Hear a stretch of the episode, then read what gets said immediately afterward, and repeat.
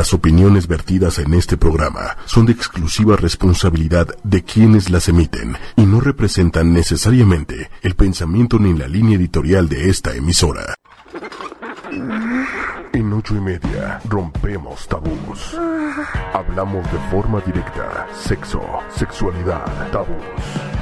Abre tu mente, descubre tu sexualidad, conócete, conoce a tu pareja, disfruta.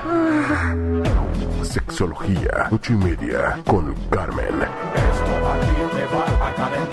Hablemos de sexo y abramos la mente. Sexología, ocho y media. El consultorio está abierto. Hola, hola, buenas noches, bienvenidos y bienvenidas sean todos ustedes a este su programa Sexología ocho y media. Yo soy Carmen Morales, tu sexóloga, y hoy, esta tarde, noche lluviosa, no voy a hacer más preámbulo ni voy a mencionar otras cosas porque solamente tenemos muy poco tiempo para hablar de un tema muy importante, muy interesante y que a mucha gente pues nos va y les va a tocar cosas ahí muy muy sensibles. Y para tocar este tema tengo el gran honor de que me acompañe una vez más Ana Laura. Gracias Carmen, muchas gracias, muchas gracias ocho y media por la invitación. Pues aquí, feliz de estar contigo. Muchas gracias. Y bueno, Ana Laura, como este lo saben ustedes, es una experta psicóloga, sexóloga y, y un montón de cosas. Pero hoy solamente... hoy sexóloga. hoy sexóloga va una experta en abuso sexual. Entonces, el tema de hoy, y porque me lo pidieron en varias ocasiones, es por qué se da el abuso sexual en la familia. Eh, la gente esperaría o a lo mejor nos tranquilizaría saber que, que estas situaciones tan dolorosas eh, podrían venir de alguien desconocido, de alguien con alguna enfermedad, un trastorno o algo. Y no, la mayoría del abuso sexual es eh, por algún miembro de la familia, principal eh, papá, abuelos, tíos, mamás, tías y entre entre los mismos este entre el mismo grupo de, de, la familia se da muy frecuente esto. Entonces, aparte de que es una situación muy difícil y que sale a relucir pues toda una historia de, vida de la misma familia, eh, súmale que es entre uno mismo. Entonces, si de por sí es difícil digerir, ahora imagínense cuando es el abuelo, cuando es el papá. ¿Cómo ves, este, Ana abuelo? Muy grave, muy grave, y te diría que respondiendo rápidamente, digo, vamos a tener un poquito de tiempo para para desmenuzar por qué sucede en las familias, porque se puede, porque hay permiso, por eso sucede. Porque la mayoría de nosotros venimos de estas educaciones en donde, pues cuídate del extraño, cuídate del viejo loco de la calle, cuídate del ropa vejero y todo, bueno, todas las historias alrededor de los extraños, las cuales pueden ser ciertas, o sea, nadie va a discutirlas, que pueden ser ciertas, pero nos desprotegen de cuidarnos también de miembros de la familia. Y cuando entendemos cómo se construye la relación de, pareja, matrimonio y, la familia, entonces pues uno puede entender que se puede. O sea, yo soy la señora de, aunque ya no usa su apellido, o sea, yo le pertenezco al otro. Y mis hijos son hijos de, y entonces basados en, en estas ideas patriarcales, de, construcción de, machismo y de patriarcado, este, pues le pertenecemos a alguien y ese alguien puede hacer cuidado, este, cosa linda, protección, la, la, la, o puede hacer uso y desecho de eso, eso, y entonces se puede, es algo que se puede y se puede más fácil que en la calle y por eso es también más fácil que se dé, ¿no? Y con este permiso, ¿no? Eh, eh, que, que con el que piensan. Exacto. De que es mío. Desde el momento, creo que en que se ve a la gente como, o nos ven como un objeto, se pierde esta capacidad de, empatía, de reconocer al otro como un ser humano independiente, con pues un montón de, Es que es que les robas su capacidad de existencia, Carmen. O sea, en el momento, y precisamente hace rato en clase, y a una paciente se lo explicaba, en el momento en el que el otro considera que tú le perteneces, en ese momento entonces tú dejas de existir, tu sentir, tu pensar, tu decisión, eso ya no existe, tú eres un objeto. Y si, le, le explicaba yo a mi paciente, y si tu mamá consideró que, que lo más conveniente era casarte con fulano de tal, pues entonces te casas con él. Y si tú quieres o no quieres, eso no es importante. Pero entonces ahí estamos viendo cómo, cómo hay un alguien que considera que los otros son parte de su propiedad y por lo tanto puede hacer lo que quiera, para bien o para mal, con esa persona. Y como te comentaba hace un momento, ¿no? Hay una historia.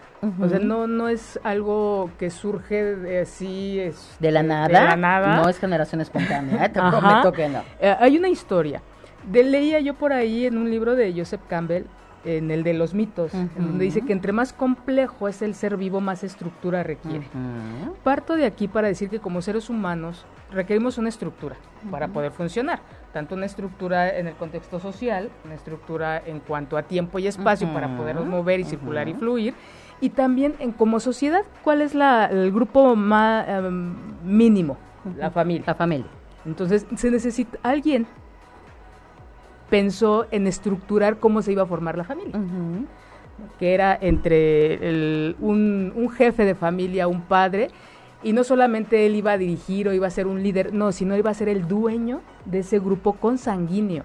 Porque lo marca muy bien en la historia de, este, de, las leyes, en la historia de Roma, viene muy claro ahí, él era el pater familia y que él era el que era el, que iba a, este a, a, decidir de quién, qué iba a hacer tanto la vida, la muerte y el futuro y el destino de la esposa, de los hijos y de los criados. O sea, esa era la, esa era la familia. Entonces, él iba a decir, cuando los, cuando, este cuando los hijos crecen, cuando la hija crece, entonces desde objeto él va a negociar con alguien más. Digo, hay, hay, se inician con tres tipos de matrimonio, pero hay uno que me llama la atención y es el en donde cuando ellos tienen dinero, la familia tiene dinero y se va a casar con alguien más, esta mujer que con el fulanito, el otro no tiene dinero, entonces el padre cedía la mano, de ahí sale lo de la mano. Exacto. Cede la mano de la hija, pero el patrimonio y la riqueza se la sigue quedando el, papá de ella. Entonces aquí es de... Eh, se sigue manejando eh, a la mujer como o para enriquecernos más o sí te la doy, pero el, dinero va a seguir siendo mío, el patrimonio va a seguir siendo mío. Como un ejercicio de trueque. Exacto. Somos una mercancía de trueque. Desde ahí es el inicio. Creo, creo yo, de lo que anduve ahí hurgando, que es el inicio, porque dices tú, bueno, ¿por qué no seguimos siendo, viviendo y sintiendo como objetos? ¿Por qué sigue manejándonos por, de, alguien tomando la decisión por nosotras y viene de ahí desde la parte de la estructura que uno requiere. Entonces hay que, hay que poner y hay que poner límites, sí, pero esos límites era borrando tanto a las mujeres como a los hijos. Entonces yo te la vendo, te hago un intercambio o nos hacemos más ricos, entonces de ahí se va quitando, se va borrando la persona para verse como objeto. Entonces como tú vales, entonces yo, yo te compré, yo puedo hacer uso de ti como mujer y a los hijos. Después viene esta parte, y todavía en algunas tribus de África, en donde el papá tiene su primera relación erótico-sexual con su hija y la mamá con su hijo. Y ellos dicen, cuando ha llegado alguien más a decir es que eso no está bien, eso es un incesto, eso es un abuso sexual, eso es una violación, dicen ellos no. No porque quiero que mi hija, quiero que mi hijo conozcan que la primera relación sexual es de manera tierna, con amor y le voy a enseñar. Entonces, es si vemos el hecho aislado sin este contexto, hay una explicación y tú dices, pues sí, ¿por qué no? Pero cuando es fuera para demostrar que te gusta el poder, Sí, claro, claro. Porque creo que... El control, el dominio, el muy común, el, el no me desquito contigo, no tengo control de ti, pero te daño a través de dañar a tus hijos por ejemplo, ¿no? Un varón que, que, que a lo mejor tiene líos con una mujer y que no está pudiendo controlarla en su totalidad, utiliza a los hijos como una mercancía, como, como rehenes en esta dinámica de, pleitos, a lo mejor entre adultos. Este, me, ha tocado ver muy común esta historia, por ejemplo, entre hermanos o entre tíos o abuelos es me, me caías mal, por ejemplo, alguna vez un, un abuelo me dijo, es refiriéndose, él había abusado sexualmente de sus nietas y este y él decía, pues es que me caía mal porque porque controlaba a mi hijo y entonces este bueno, y sucedió. Dices, a ver, te caía mal tu nuera porque controlaba a tu hijo y entonces la manera de desquitarte de tu nuera era abusando de sus hijas y el cuate guardó ese silencio que sabes que el que calla otorga, ¿no? Y entonces, sí, o sea, al final los hijos se convierten y siempre han sido objeto de intercambio o, de, o ser rehenes en una situación de malestares entre adultos, por ejemplo, y además bajo la lógica de son, no sé si lo has oído, este, mi madre lo repetía, eh, son mis hijos y yo hago lo que quiera con ellos. Y si quiero me los trago. Exacto, ¿no? Y entonces, basados en esos principios, pues abusar sexualmente de, una niña o un niño en una situación de, de casa, pues está no nada más justificado, sino está hasta permitido sin que tenga un permiso oficializado, ¿no? Qué fuerte, dice Ben Hellinger. Él da, muchas explicaciones. Unas no sé si sean válidas o no, pero tranquilizan mi alma a veces, porque uno ve tantas cosas que dices tú, esto sí se sale. y, bueno, busca una explicación, busca uno, una estructura para poder lidiar, trabajar o de verdad este, pensar en que hay fe en el mundo todavía, no lo sé. De que no está tan podrido todo. sí, dice Bergelinger cuando hay este abuso de padre hacia hija, que a veces es una manera, por supuesto muy inconsciente, de que la, de la hija rescatar el matrimonio. Porque está tan mala la relación que dice, no, un hijo pues siempre quieren que, que los padres estén juntos. una manera de rescatarlo es de yo me entrego a ti para que sigas aquí con nosotras. Y te diría que a veces es inconsciente así y otras veces es perfectamente consciente. He conocido historias en donde para que él no se fuera de la casa, yo me, y así te lo dicen, me sacrifiqué para que no lastimara a mis, otras, a mis hermanitas, para que no lastimara a mi mamá. Y entonces al paso de los años descubren pues que no lograron, su sacrificio no sirvió para nada, porque también lastimó a su mamá y a sus hermanas de, de, de esa manera o de otras. Pero, pero a veces no es tan inconsciente. A veces hay un tema de yo dejaba que me lo hiciera él a mí para que él no se lo hiciera a otros.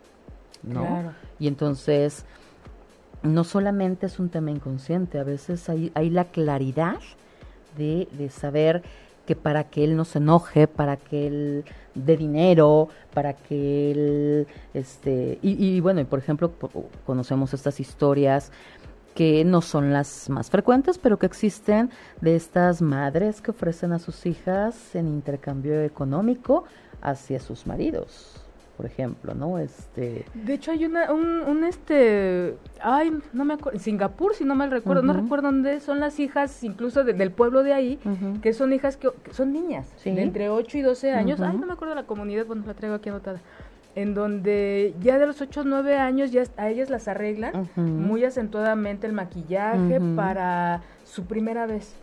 De hecho las tratan como las vírgenes de, ay, no me acuerdo de dónde. Y es, es la tradición que se está tratando, está entrando derechos humanos y organizaciones, ONGs están entrando ahí. Para erradicarla. Porque dicen, no, tienen 8 o 10 años, ellas no tienen una conciencia, pero dicen ellos, pero es que nosotros estamos acostumbrados, es nuestra costumbre, y ellas valen por la virginidad, ya después ya no, ya las desechan. Entonces, el origen, bueno, tocamos esta parte de la familia, ahí no, ese no es el origen. No. Entonces, y en la mitología, ahorita me viene a la mente la, mitología griega, ¿no? ¿Cuántas, ¿Cuántos mitos de cuántas mujeres o de que Zeus arrasaba con quien se les venía en gana? Y si la seducía, pues era lo más bonito, porque entonces, ¿cuántas, ¿cuántos mitos no hay en la, en la violó, la raptó, este, él y cuántos dioses hubiera en la mitología? ¿No? Y que entonces pareciera que violar o abusar sexualmente de, de una niña o de una mujer este, ha sido como un tema constante a lo largo de la historia de la humanidad. Y si tú preguntas, bueno, yo, yo que doy talleres y doy diplomados y esto, casi siempre inicio, este, cuando voy a hablar del tema de abuso sexual, este, ¿cuántas de nosotras, y le pregunto a las participantes, hemos vivido abuso sexual, que si sabemos cuál es la, la cifra, la estadística internacional y nacional? Y entonces les pido que hagan un ejercicio, que con los ojos cerrados levanten la mano y si, si reconocen haber vivido un evento de violencia sexual y coincide con lo que la estadística te marca, nueve de cada diez mujeres. ¿No? Y entonces, ya a la hora que se abre el tema, pues bueno, algún, la mayoría en la infancia, algunas en la adolescencia y algunas cuantas a lo mejor en la adultez. Y yo en, ese, en esa cifra no meto acoso callejero, porque entonces seríamos 10 de 10. O, sea, 15 de 10. ¿Y cuando fue este, más de una? Sí, ¿no? Entonces, yo, yo para esas preguntas es tocamientos, es este, lo que la gente concibe o conoce como abuso sexual, es este, forzar, este, cosas así que, que entran en la categoría de abuso sexual o de violación. No meto acoso ni hostigamiento. Y entonces cuando tú ves que en un grupo, porque el grupo puede ser de 10 o puede ser de 50, pero entonces nueve de cada diez reconocen haber vivido una experiencia de abuso sexual y de las cuales siete lo reconocen dentro del ámbito de lo familiar o por gente cercana al ámbito de lo familiar, entonces, y la mayoría son eventos de infancia y adolescencia, pues bueno, nos tiene que quedar claro que el tema sucede y sucede porque se puede que suceda, porque mientras sigamos teniendo la concepción de que la ropa sucia se lava en casa, las cosas de familia no se hablan, ¿cómo crees que un papá pudiera hacer, hacer estas cosas? Es, yo, yo, las preguntas que les hago es, es que no te preguntes si un papá puede, o sea, pregúntate por qué un ser humano necesita hacer una cosa como esta y luego no nomás te lo preguntes, sino date cuenta de que estamos penosamente rodeados por muchísima gente que comete múltiples abusos, no solamente el sexual, ¿no? Pero que el sexual es uno de los más comunes en la infancia, penosamente. Y me llama la atención, digo, hay toda, si podemos desde el inicio, podría ser incluso del inicio de la humanidad. Yo lo creo. Sin embargo, ¿qué es esto, Ana Laura, que nos hace creer que, ¿por qué el papá, por qué si es mi papá, entonces él no podría, o porque si es el tío o el abuelo, ellos no podrían. ¿De dónde vendrá esta idea, Ana Laura, de, de mm, que santificar o beatificar a, a, ese padre, a esa madre, porque también hay, hay, mujeres, este, ahorita que está el tema, que ya está en la mesa, sale más. ¿Por qué? Porque tenemos muchas ideas culturales románticas, alrededor de lo que significa la maternidad y la paternidad.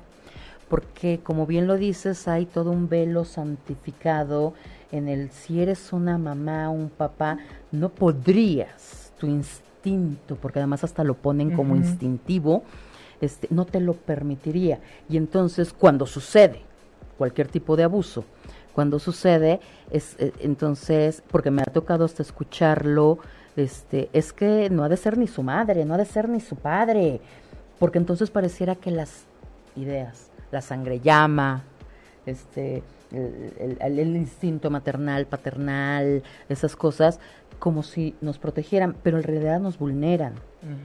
Porque entonces, escondido detrás de este velo de un papá jamás podría mirar este, de esa manera. De manera libidinosa. Es que entonces no estamos entendiendo que el abuso sexual no es un tema de lívido, no es un tema de falta de sexo, no es un tema de, del, cuate perverso, lujurioso, es un tema de poder y de control en donde la sexualidad se utiliza como un arma o un recurso para conseguir un fin.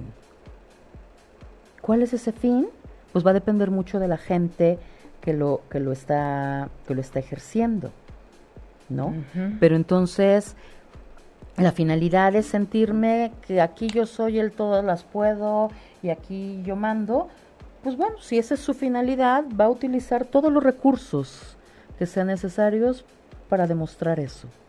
Si su finalidad es desquitarse de alguien, por ejemplo, recuerdo un caso, este, ella, ella llega a la relación con él, con tres niñas chiquitas, este, él es un hombre más joven que ella, como 10 años, y con él, con él tiene una nena.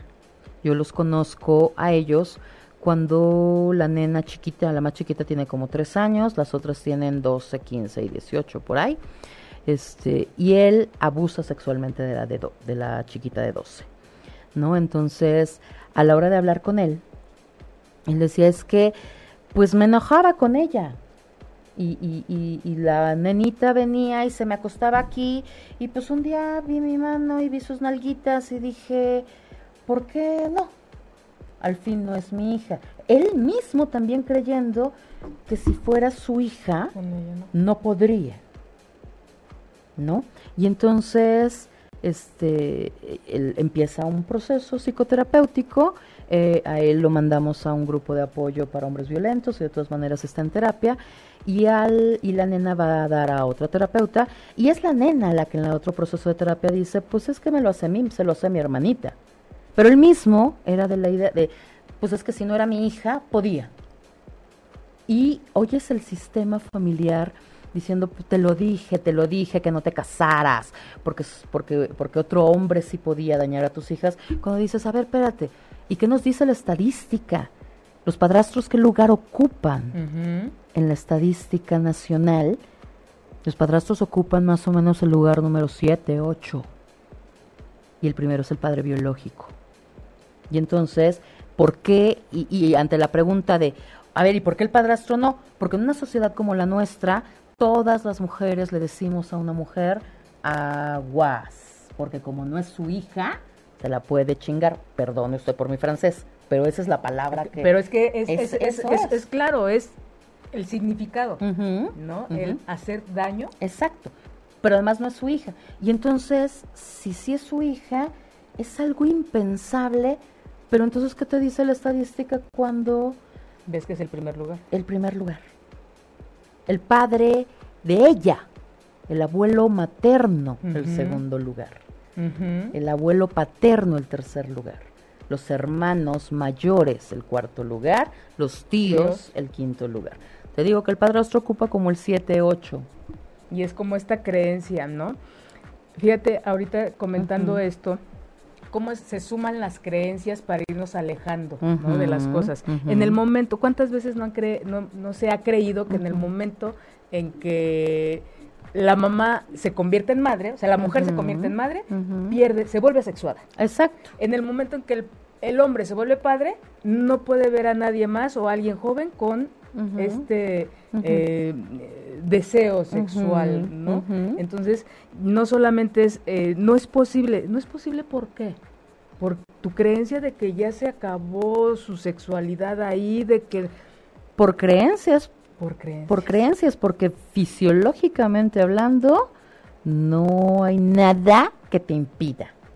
Y tan es así que entonces vámonos a la cosa telenovelera, por ejemplo, de este, tú eres hijo de mi padre, pero yo no sé de tu existencia, y entonces nos conocemos, algún día nos enamoramos, tenemos sexo y la, y después nos enteramos, como, como dice la canción esta de Oscar de León, María Teresa y Danilo, y entonces, o sea, no te, no te puedes casar con el cuate porque es tu hermano.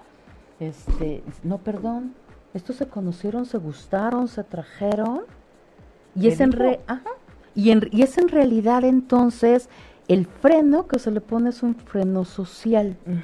Pero que además al mismo tiempo, ni, ojalá fuera freno. Ojalá de verdad esto estuviera introyectado en todas las cabezas y dijeras, es mi hija, no puedo, no debo. Porque entonces está introyectada en tres cabezas, no en 20. Porque entonces, ¿cómo explicas que todos los demás sí lo hagan? Porque en realidad también no es un tema de sexo. No les falta sexo, no les sobran ganas. No de sexo, son ganas de lastimar a alguien. Cuando revisas el perfil, no se puede hacer penosamente una perfilación exacta de lo que es el agresor sexual, pero la mayoría de ellos tienen tantos rollos emocionales de baja autoestima, de autoconcepto deteriorado, que entonces, para sentirme poderoso ante alguien, necesito dominar y someter a alguien. Y la, y la manera más sencilla de obtener el poder, sin hacer tanto, es agarrar a un niño, es agarrar a una niña. Ahí no necesitas hacer grandes cosas para tú ser el poderoso. Y, y, y entonces abusar a esa niña o a ese chiquito es la manera en la cual es, ese agresor retoma esa necesidad de tener el control y tener el poder sobre alguien, porque viene frustrado de pero no de sexo, ¿eh? No es un tema de falta de sexo. Que, son, eh, que es algo que sí me gustaría que quedara muy claro. No es ese deseo sexual para tener un placer, para tener un vínculo, para tener una experiencia más allá. No, creo que sí es importante que quede claro eso. Es para demostrar. Y hablas de los, de los agresores sexuales y sí hay una historia importante en cuanto a vida. No hay un perfil, hay una, como bien dices, hay una historia, hay una historia de carencia. Sí, sí. No hay perfil, pero hay historia. Hay una historia de carencia, a diferencia de una relación consensuada. Con una diferencia de edad de 10, 20 años, o sea, no, importa.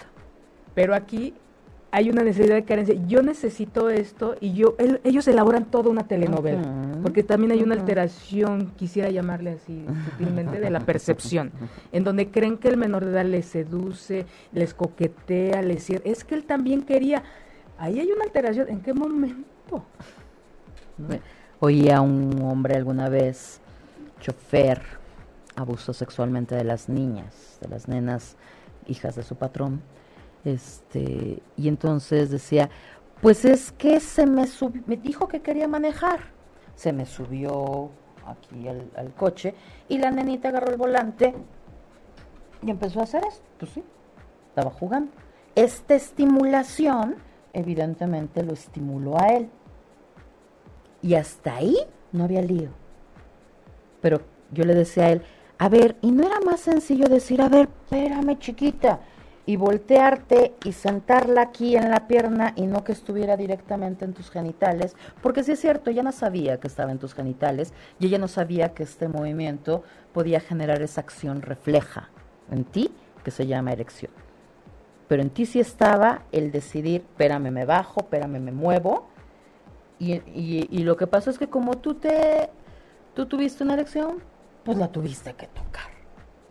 Y de verdad hay esta, dice, ¿en qué momento de verdad el cuate cree que la niña lo que lo que pero entonces si te das cuenta en realidad es toda una historia cultural de justificaciones en donde los niños son seductores, los niños son mentirosos, los papás nunca harían una cosa como esta, una mamá jamás podría. La tía, No, no, no, es de la familia, el mejor lugar en el que puedes estar es en la familia.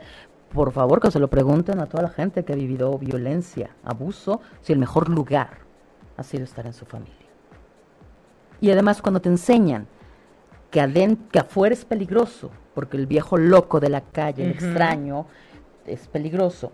Y luego descubres a la mala, que adentro también es peligroso, ¿dónde está seguro uno? Y luego a veces cuando tu cuerpo reacciona ante las estimulaciones, porque no todos los ejercicios de violencia, de, abuso son tan violentos, no todos duelen. Y duele el alma, pero no duele el cuerpo.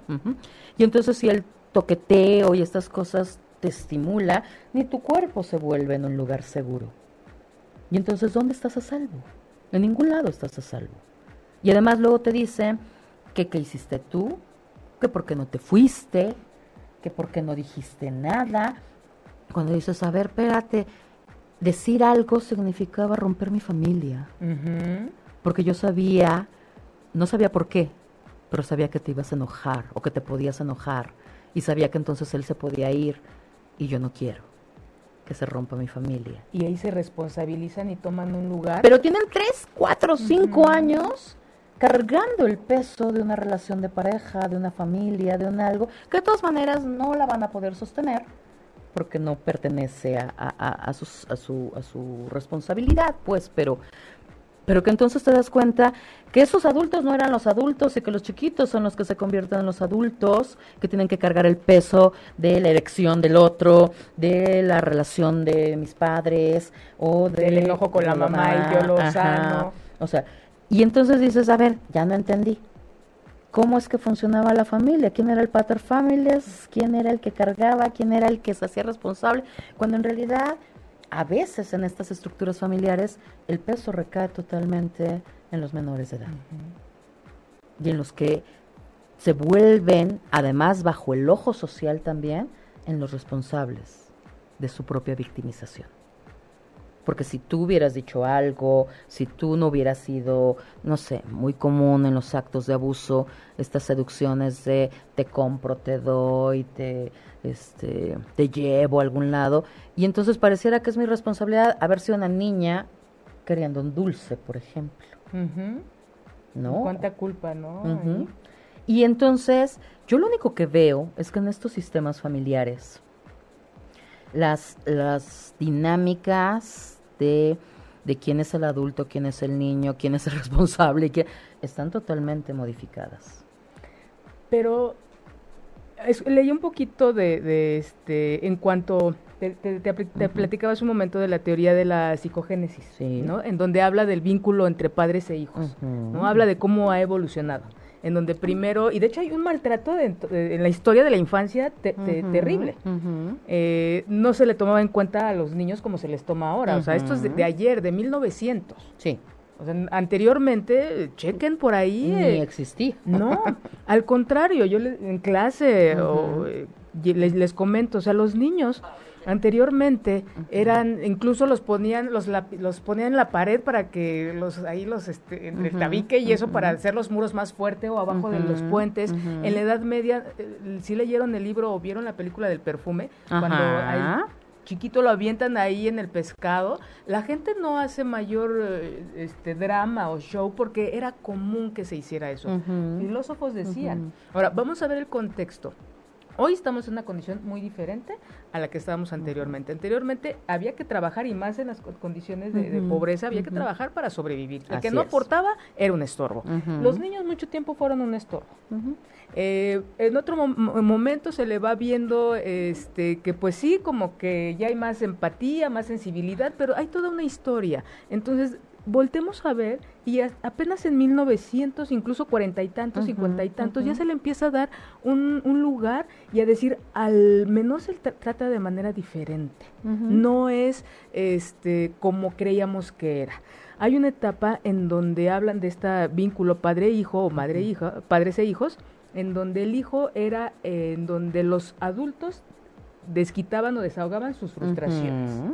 Posteriormente ellos eran los que los responsables de una situación. Ya se le da más valor y al darle más valor a, los menores es sí te doy valor, pero porque tú eres el responsable de que esté esto mal. Y en la actualidad en donde no también es alguien diferente a ti que merece un cuidado diferente al tuyo y que depende totalmente de ti desde que naces y conforme va creciendo va disminuyendo esta atención.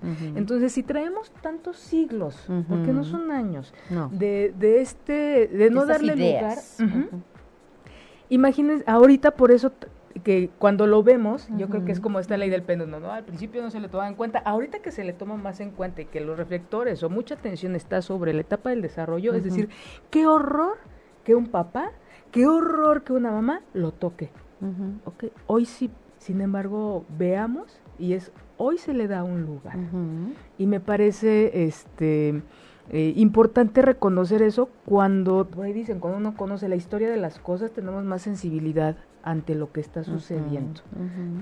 Hablábamos también hace, hace un momento, ¿no? Cuando sucede tanta transgresión en el linaje, en la familia, y no se habla. Ah, qué terrible, porque entonces lo que vamos a tener son lealtades. Y las lealtades, toda relación humana, creo que es importante que lo, que lo, que lo definamos, toda relación humana construye alianzas o lealtades para fregarnos o para estar bien, no importa.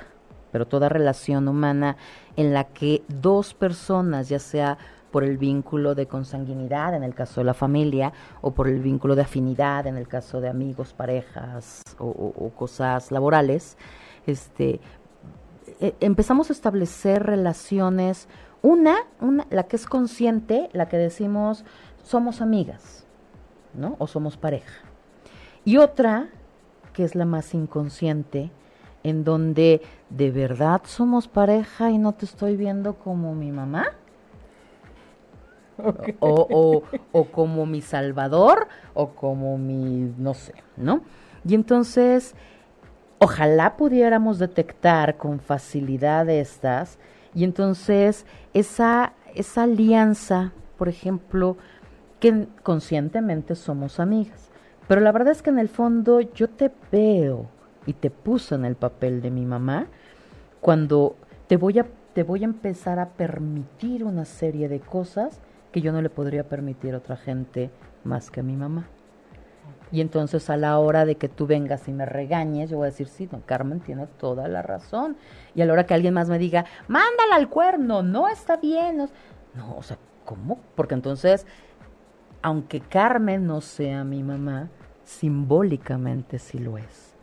Y en eso, entonces configuramos los sistemas tomando papeles que no nos corresponden. Y yo les explico que, que a veces muchos de los problemas humanos radican en estar, se los, se los voy a explicar como, como se los suelo explicar a mis alumnos. La vida es como un tablero de ajedrez, en donde si a mí me toca ser peón, pues yo voy a ser peón si a mí me toca ser caballo, pues yo voy a ser caballo, y si me toca ser torre, voy a ser torre, y si soy reina, pues soy reina, ¿no? Pero entonces, ¿qué pasa cuando soy una niña pequeña y no soy peón? Y me, y me pongo en el papel de la reina. ¿Dónde está la reina? La reina es mi mamá en este caso. Y entonces mi mamá ocupa el papel del peón y empezamos, al, al, estar ocupando lugares que no nos corresponden, empezamos a construir dinámicas disfuncionales. Y, y, se crean alianzas, positivas o negativas, en donde por lealtad a ti, mamá, que también, que en realidad no eres la reina del tablero, eres otro peón más y siempre lo has sido porque en ese papel te pusieron, pues entonces yo voy a ocupar un lugar para que tú te conservas en el mismo. Y hay un sacrificio, hay un tema que, que entonces esa nena ocupa un lugar, y no porque ella quiera, ¿eh? sino porque es una dinámica de funcionamiento, y ocupas lugares que no te corresponden, y por lo tanto suceden cosas que no te corresponden. ¿no? Pensaríamos, ¿y en ese tablero él qué lugar ocupa? Ah, él es el rey. Pero entonces, como en el ajedrez, el rey tiene muy poco campo de acción y todas las demás piezas están a su servicio. Y puede sacrificarlas todas, menos él. Porque entonces, como en el ajedrez sucede, si no tenemos rey, no tenemos juego. Y a la reina, pues la podemos convertir, eh, o sea, cualquier otro peón la puedes convertir en reina cuando ya no te sirva esta. O sea, bajo esta dinámica en realidad entonces estamos en un juego en donde van a suceder cosas que a lo mejor no son las que te corresponden, pero que inconscientemente, porque una niña tendría que sacrificarse por cuidar a sus hermanas, cuando el tema del cuidado le corresponde a otra gente, por ejemplo. ¿Por qué, porque tienes que satisfacer las necesidades de tu papá cuando eso eso ni te, ni te corresponde, ni es tu asunto, y ni siquiera de tu mamá, tal vez. Eso es un tema de negociación entre adultos. Pero, pero hacer estas cosas de manera inconsciente te pone en lugares que luego te hacen sentir muy culpable, porque entonces descubres a lo largo de tu vida que si, por ejemplo, pienso en una paciente que me decía, es que yo sabía que si él llegaba borracho, ella, mi mamá venía y se escondía en nuestra recámara y entonces él, ratito después de ver la tele y tomarse otra, otro, otro más vino, me llamaba y mi mamá no decía nada y yo salí. Y ahí nos podemos comer a la mamá y decir, es que maldita, no sé qué. No, lo que pasa es que no estamos entendiendo que es la construcción de un sistema en donde todos son violentados. Y esa mamá, la primera violencia que yo llamaría es que esa mamá no está ocupando el lugar correspondiente. ¿Y por qué no lo está ocupando? Porque él no está permitiendo que ella lo ocupe. Y entonces sacaban a la niña, la niña se sentaba en el sillón y acompañaba al papá a terminar la borrachera y bueno, terminaba o pasaban abusos sexuales, ¿no? Y entonces ella regresaba y, abrazaba a su mamá, este, para que ella no llorara y no estuviera, este, mal, ¿no? Y tenemos una mamá entonces ciega a lo largo del tiempo, que a la hora que le dicen es que esto pasaba, no me di cuenta nunca, no, pues es que los peones nunca se dan cuenta de lo que pasa en la casa grande. O sea, y entonces al jugar estas dinámicas y ocupar lugares que no te corresponden, nunca logras terminar de acomodarte en el espacio, en el universo. No eres, no perteneces a ningún lado. Pero, digo, está muy claro, pero ¿qué pasa cuando así, bueno, imagínate el impacto de que así ha sucedido por generaciones. Por generaciones, incluso y, me pregunto yo ahorita, ahorita ¿cuál es la función o a partir de dónde eh, cada quien toma un lugar? ¿Por qué te lo pregunto? Porque anteriormente, y, es, y es ayer, o sea, le tocó todavía a abuelas o bisabuelas de nuestra generación, Ana Laura, en donde la hija menor no se casaba, porque a ella le tocaba cuidar a los padres. Cuidar a los padres. El hijo menor o, el que alguien. Entonces, eso era, esa función era hace 30 años. Todavía. Y bueno, y conozco sistemas que todavía, todavía... Y lo traen aquí, no, es que no se casó porque... Tú, ah, ok, ajá. Pero, y hoy, digo, se ha ido modificando culturalmente y socialmente, hay una historia y que esto se va modificando conforme va pasando el tiempo. Y a lo mejor hoy lo que, muchas de las cosas que hacemos, en 20, 30 años van a decir, ¿cómo era posible que ¿Cómo hicieran eso? Pero te voy a decir, se han modificado, pero creo que en forma, no en fondo. Ok. O sea, me parece que entonces hoy los derechos de los niños, todas estas este, cosas que, que, que aparentemente en forma existen y que bueno que existen porque antes ni siquiera existían. Ajá. Pero en fondo veo que el tema es exactamente lo mismo. Hoy tenemos una perspectiva de género muy clara y tenemos gobiernos con perspectiva de género, tenemos instituciones con perspectiva de género, pero la verdad es que en el fondo, o sea, sí, hay mujeres que ocupan cargo de poder, pero no necesariamente son las tomadoras de las decisiones, por ejemplo, ¿no? Hoy, hoy, hay, hoy, hoy la Ciudad de México es gay friendly y entonces vamos a apoyar a todos los gays. O sea, sí, en en, apariencia, no en fondo. Y entonces creo que estamos en un momento histórico de mucha ambigüedad, en donde las cosas son, pero en el fondo no son. ¿Y por qué te lo digo? Porque entonces, si de verdad todas estas cosas fueran ciertas, tú no verías en redes sociales comentarios ante, ¿te acuerdas de esta, este accidente en reforma? En donde por venir alcoholizado se estrella y se mueren algunas gentes, y una de ellas era una muchacha casada. Que entonces dejamos la discusión de venían borrachos a cómo andaba casada en la calle y no le dijo a su marido. O sea, dices, a ver, ¿ya entendimos o no hemos entendido? ¿Te acuerdas de esta chica que se subió a un, no era Uber la empresa, era otra empresa en Puebla, este, pero bueno, una empresa de esta naturaleza y que la llevan a un motel, la violan y luego la tiran en no sé dónde allá en Puebla. Y entonces el comentario no era una mujer fue violada y asesinada, es pues quién anda esas horas borracha. Sola. Y entonces ahí es en donde digo, a ver, ¿de veras ya lo entendimos? ¿O nada más estamos en apariencia respetando los derechos de los niños, pero en fondo sigues oyendo el discurso porque soy tu madre y lo digo yo. O sea, creo que estamos en un tiempo de mucha ambigüedad. Qué bueno, Qué bueno que existen legislaciones, qué bueno que existen derechos de los niños, qué bueno que existan instituciones, pero creo que todavía no se ha hecho el proceso profundo de cambio en donde, tú bien lo decías hace un rato, si revisamos la historia de lo que es la atención a maltrato infantil, bueno, había en Estados Unidos, que fue el primer lugar que montó la primera institución formal para atención a, niños maltratados. Y basado en la ley del cuidado oh, animales. Así es. O sea, eh, una niña... a principios de siglo, del siglo pasado, ¿no? Entonces tiene 100 años tal vez. Pero entonces dices, bueno, qué bueno que ya hayas... ¿Y tú y yo que trabajamos en este ámbito, ha dejado de haber maltrato infantil? No. ok. Entonces, creo que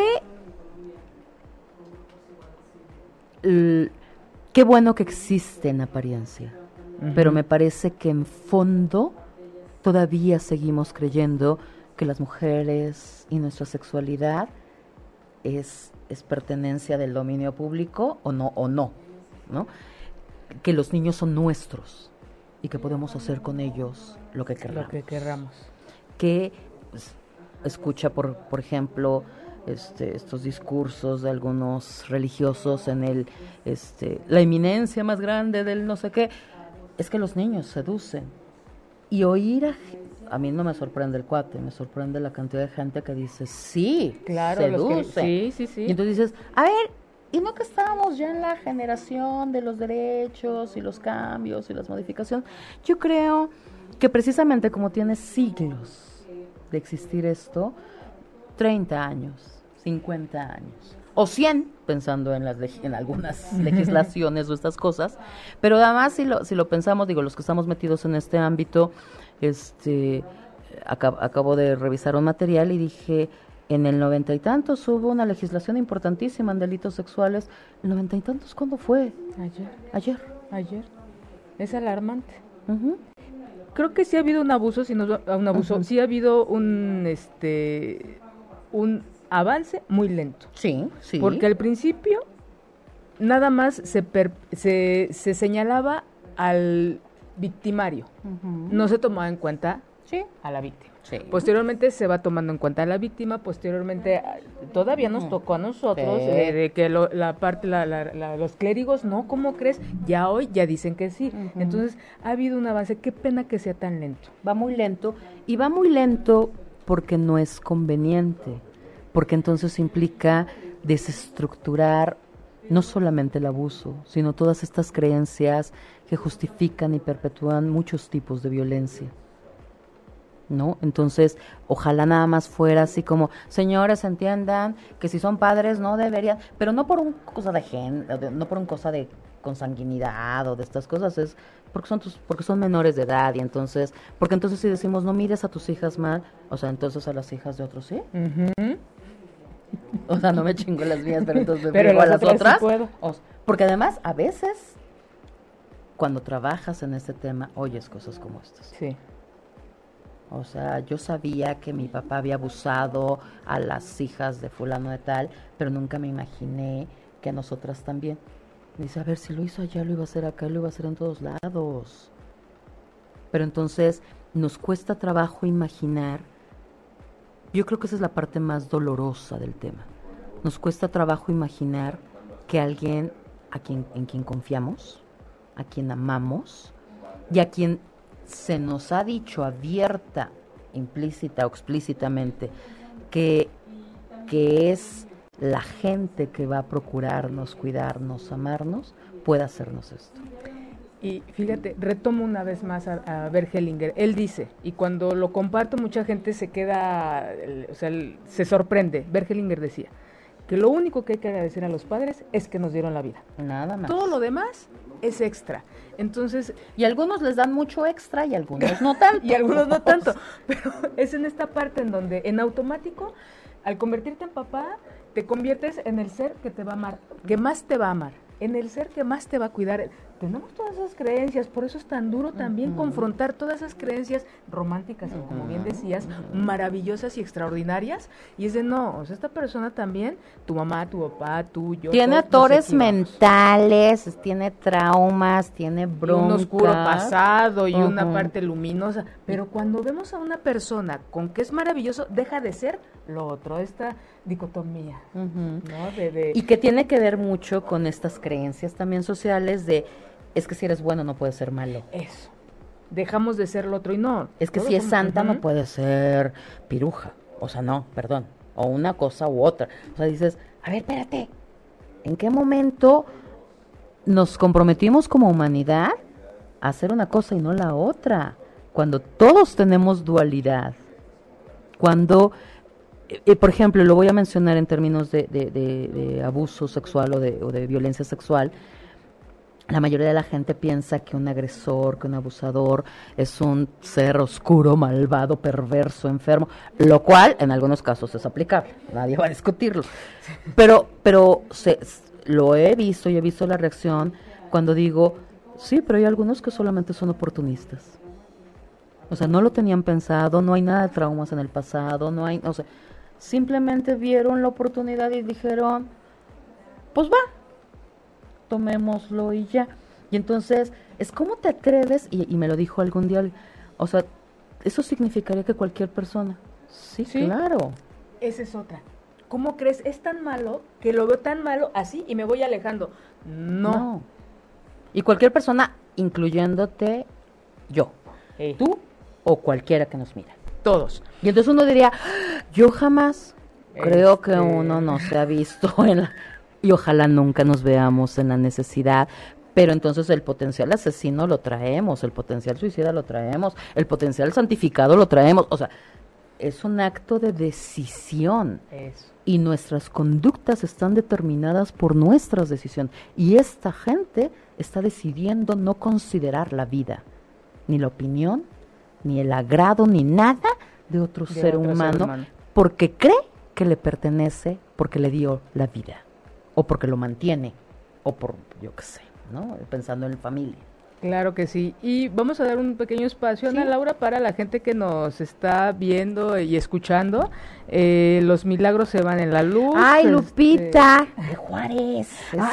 Saludos. saludos, Lupita. Eh, Víctor eh, Sabas Martínez. Buen tema, amiga Ana Laura. Y si tener mucho cuidado y tener comunicación con los hijos. Saludos y bendiciones. Shalom. Saludos, Víctor. Diani K, saludos. Irma Rivera, saludos. A Iscali. Víctor Sabas dice, ya no se, que ya no se veía bien. Yo espero que ya se vea bien. Y no me salen todos los mensajes, ya después los iremos revisando, pero este, bueno, es un tema larguísimo, muy largo. discutir Hoy se, se queda aquí un poquito eh, de lo que hemos de lo que nos has traído a compartir el, día de hoy, esta parte de que pues bueno, es una situación de años, es una situación de, de creencias, nada tiene justificación, nada. Nada. Sí hay una no hay una también me gustaría que quedara muy muy muy claro que no es una situación de generar de un vínculo de placer, no lo hay. Sí es un acto de poder, es un acto de transgresión, es un acto que este, genera daño. Y que el que hayamos dicho también, por ejemplo, que a veces en estas lealtades o sacrificios, una, una niña consciente o inconscientemente se ponga para, para proteger a sus hermanitas o hasta su propia mamá, no significa que ella quisiera esto. Claro. Estos son de las cosas que a veces la vida te obliga. Y también que me que quedara muy claro que, porque, porque este tema tiene una arista muy importante que es, ¿y las mamás? Y yo les diría, a ver, en una cultura como la nuestra, las mamás, no mamás, mujeres grandes, medianas, chiquitas o de todos los tamaños y colores y sabores que seamos mujeres, no tenemos responsabilidad en esto. Esto es la decisión de quien toma, o sea, esto, esto es el resultado de la decisión que alguien tomó, llámese mujer u hombre. Y todos los demás no somos más que una lista interminable de víctimas que a veces en este sistema, en esta construcción de, de sistema, este, no podemos o no sabemos cómo movernos. Entonces, una mamá, porque es muy dado, es que deberían de proteger a sus hijos. Perdón, pero cuando no puedes protegerte ni a ti misma, No puedes. no hay manera de pedirle mamá, papá o quien sea Que proteja a alguien más, ¿no? Y entonces, porque este tema da para que juzguemos a las mamis y no a los... El único responsable del abuso sexual es quien lo comete. Quien lo comete. Y a veces nos distraemos en, en otros, ¿no? Ana Laura, compártenos por favor en dónde te pueden localizar, Ah, claro, todo lo claro, que tú claro. haces, por favor, para toda esa gente que nos está viendo y escuchando. Rápidamente, rápidamente, este, si se meten a Facebook, es lo más sencillo, Secapip SC es el nombre del centro, en donde pueden ver todas las actividades que tenemos. Tenemos diplomados en diferentes temas. Próxima apertura, ¿me das chance? Adelante. 14 de agosto en Naucalpan y zona satélite y toda esta zona norte de diplomado en erotismo y sexualidad. Está padrísimo. Está muy padre. Carmen es una de las profesoras. Gracias. Este, así como tenemos también otros temas, hay talleres, tenemos el 14 y 15 de julio, sábado y domingo, un taller de inteligencia erótica en zona oriente, allá vamos a estar en ESA y todos sus alrededores, pero bueno, se puede meter a la página y ahí ver todos los eventos y todas las actividades que realizamos, y si me buscan por mi nombre, Ana Laura Rosas B, también me encuentran en redes sociales. Sí, ahí eh, también Ana Laura da este su centro de este da diplomados en diferentes estados de la República. Andamos en Ciudad Juárez. No, bueno, donde, donde, nos, donde nos llamen, nosotras vamos. Sí, no, Este, este, no hay es- límites es- territoriales. No, de verdad, no. Yo he ido a trabajar una vez de una conferencia en un lienzo charro, entonces nada más imagínate, yo me sentía yo Vicente Fernández. Este, no, donde, donde quieran, la verdad es que a veces, yo, yo siempre lo digo, es más fácil trasladar a una persona que trasladar 30 a la Ciudad de México. Y lo real es que estamos, pues bueno, muy, muy céntricos nosotros, acá en Ciudad de México y zona metropolitana, pero también si les interesa alguno de los proyectos que tenemos, con todo gusto podemos organizar todos los procesos para que se pueda llevar a otra región, los talleres, las conferencias, los diplomados o todas las otras cosas que hacemos. Muchas gracias, Ana Laura. Gracias, Carmen, Gracias, un placer, un placer y bueno, pues espero que nos veamos pronto. Claro que sí, claro que sí. gracias a y todos. toda esa gente que, que nos estuvo viendo, que nos estuvo escuchando, quédese con nosotros. Eh, Patti Cervantes también va a hablar de violencia sexual, Ah. es el tema, entonces por favor este los invito a que se queden con ella y muchas gracias por haberme acompañado, habernos acompañado esta tarde noche y a esa, toda esa gente que va manejando, que llegue bien a su casa, a los que están en su casa disfruten mucho a su familia y los que están solos reciban un beso. Nos vemos dentro de ocho días. Gracias. Gracias. Si te perdiste de algo o quieres volver a escuchar todo el programa, está disponible con su blog en ochoymedia.com. Y encuentra todos nuestros podcasts de todos nuestros programas en iTunes y Tuning Radio. Todos los programas de ochoymedia.com en la palma de tu mano.